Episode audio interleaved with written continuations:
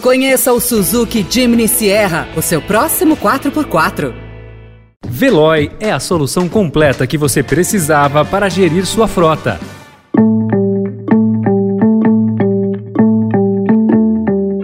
Olá, seja bem-vindo, seja bem-vinda. Começa agora mais uma edição do Notícia no seu Tempo. Esse podcast é produzido pela equipe de jornalismo do Estadão para você ouvir em poucos minutos as principais informações do jornal. Entre os destaques de hoje, Polícia Federal não pediu a Alexandre de Moraes quebra de sigilo de empresários. Proposta de orçamento a ser entregue hoje ao Congresso não deve incluir a promessa de manutenção de 600 reais para o Auxílio Brasil e a morte de Mikhail Gorbachev. Esses são alguns dos assuntos que você confere nesta quarta-feira, 31 de agosto de 2022.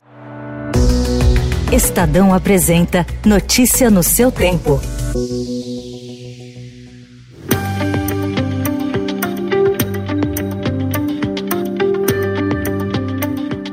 relator da investigação no STF contra oito empresários apoiadores do presidente Jair Bolsonaro, o ministro Alexandre de Moraes, determinou a quebra de sigilo bancário e o bloqueio de contas do grupo sem que o pedido tivesse sido feito pela Polícia Federal. Moraes atendeu a pedido do senador Randolfo Rodrigues, coordenador da campanha do candidato Luiz Inácio Lula da Silva. Com base em mensagens classificadas como golpistas, Randolph sugeriu tomada de depoimentos, quebra dos sigilos bancário e de mensagem, o bloqueio de contas e prisões preventivas. Com exceção das detenções, todas as medidas foram autorizadas por Moraes. Para Maurício Zanoide de Moraes, professor de Direito Processual Penal da Universidade de São Paulo, o bloqueio de contas extrapolou a investigação. A reportagem entrou em contato com a assessoria de Randolph para comentar a representação, mas não obteve resposta até a conclusão desta edição. Que essa vedação alcança todos os civis que carregarem armas, sejam ou não detentores de porte ou licença estatal. Isso por quê? Se tal não é permitido sequer aos agentes de segurança pública, ainda que em serviço, não faria o menor sentido admitir a presença ou permanência de civis armados nos locais de votação ou nas proximidades deles, quando mais não seja em razão do grave risco que representam para a incolumidade física dos que lá desenvolvem suas funções e dos eleitores que comparecem para votar. Armas e votos, portanto, são elementos que não se misturam. Como explicou o relator da ação, Ricardo Lewandowski, os ministros do Tribunal Superior Eleitoral decidiram por unanimidade proibir o porte de armas nas proximidades das sessões eleitorais e dos prédios da Justiça Eleitoral em todo o país. A vedação valerá por quatro dias, compreendendo as 48 horas antes da votação, o dia da eleição e as 24 horas seguintes, no primeiro e segundo turnos, e abrange a área de 100 metros dos locais de votação e dos prédios indicados pelos tribunais regionais eleitorais. É a primeira vez na história das eleições que o TSE decide sobre vedação ao uso de armas no dia da votação.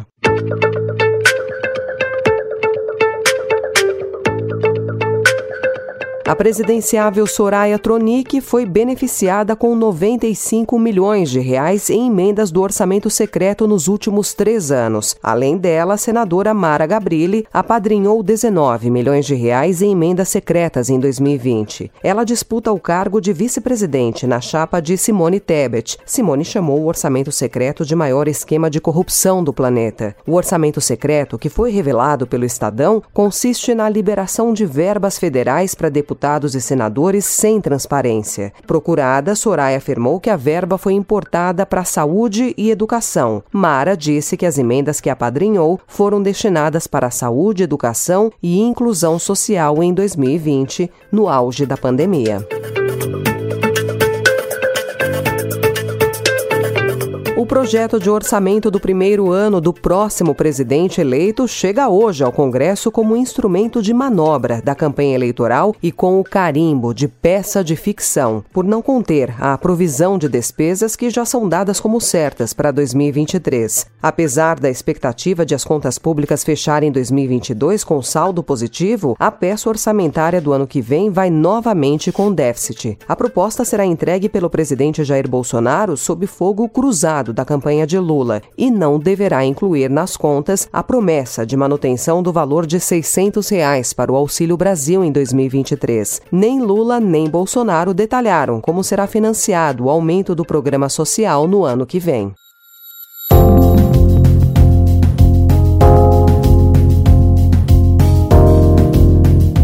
O Estadão também informa hoje que, a menos de duas semanas do fim da campanha nacional contra a poliomielite, mais de 11 milhões de crianças ainda não receberam a vacina. Conforme o Ministério da Saúde, já houve cerca de 3 milhões de aplicações até esta segunda-feira, só 22% do público-alvo. Médicos alertam para os riscos da volta da paralisia infantil, diante do registro de novos casos no exterior. A força-tarefa de vacinação vai até o dia 9 de setembro, mas é possível vacinar nos postos após essa data. Segundo especialistas ouvidos pelo Estadão, várias razões explicam a queda na taxa de cobertura vacinal: uma menor preocupação das pessoas em relação à doença, falta de prioridade por parte dos gestores públicos e, em alguns casos, dificuldades dos pais em conseguir levar os filhos para um posto de saúde. Notícia no seu tempo. Я покидаю свой пост с тревогой. но и с надеждой, с верой в вас, в вашу мудрость и силу духа.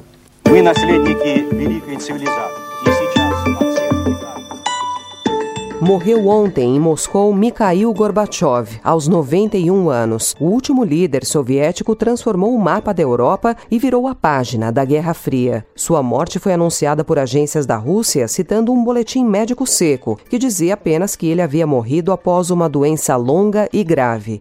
Poucos líderes tiveram um efeito tão profundo em seu tempo quanto Gorbachev no século XX. Em pouco mais de seis anos, ele desmontou a cortina de ferro e alterou o clima político do mundo. Como dirigente soviético, promoveu uma abertura para reestruturar a sociedade e a economia do país. Gorbachev foi colunista do Estadão entre 1992 e 1996. Além da colaboração regular no jornal, ele também escreveu artigos avulsos. Gorbachev analisava em seus textos as grandes questões da geopolítica e da economia. O colunista Lourival Santana escreve hoje no Estadão que Gorbachev representa a antítese do atual presidente russo, Vladimir Putin. Ele não anteviu nem desejava o fim do Império Soviético, que Putin tem a fantasia de reconstituir, mas não colocava seus desejos acima da realidade. Lourival destaca também que num século XX dominado por líderes que fizeram história, causando guerras e genocídios, Gorbachev mudou o mundo, permitindo o florescimento da paz e da democracia.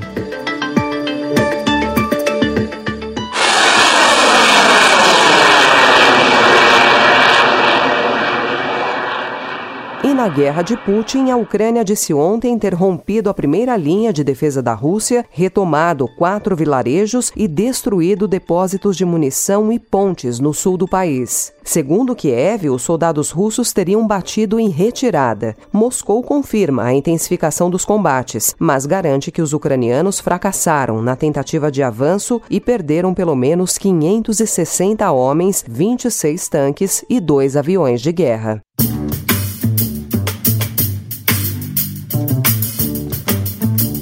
Essa foi mais uma edição do Notícia no seu Tempo, com a apresentação e roteiro de Alessandra Romano, produção e finalização de Mônica Herculano. O editor de núcleo de áudio é Emanuel Bonfim. Obrigada pela sua escuta até aqui e até amanhã.